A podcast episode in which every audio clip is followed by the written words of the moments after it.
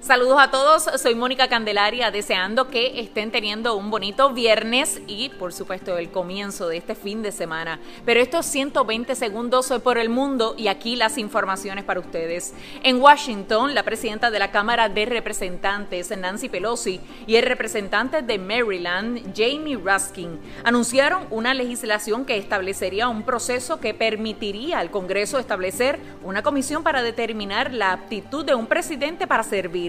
La ley crearía un comité permanente de expertos médicos y otros líderes para determinar la idoneidad de un presidente para el cargo y se aplicaría a los futuros presidentes, dijo así Nancy Pelosi.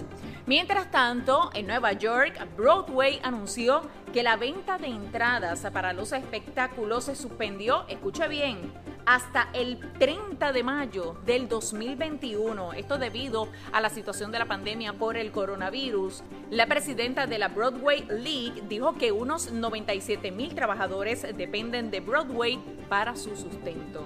Bueno, y en Noruega, hoy se anunció que el Programa Mundial de Alimentos de la Organización de las Naciones Unidas ganó el Premio Nobel de la Paz. El programa expresó su más profundo agradecimiento y afirmó que es un poderoso recordatorio para el mundo de que la paz y el hambre cero van de la mano. La Guardia Nacional de Estados Unidos fue movilizada mientras la población de la costa de Luisiana abandonaba sus hogares el viernes al acercarse el huracán Delta con la amenaza de súbitas y mortales inundaciones. El ciclón impactará zonas costeras de Estados Unidos, ya golpeadas por una poderosa tormenta hace pocas semanas.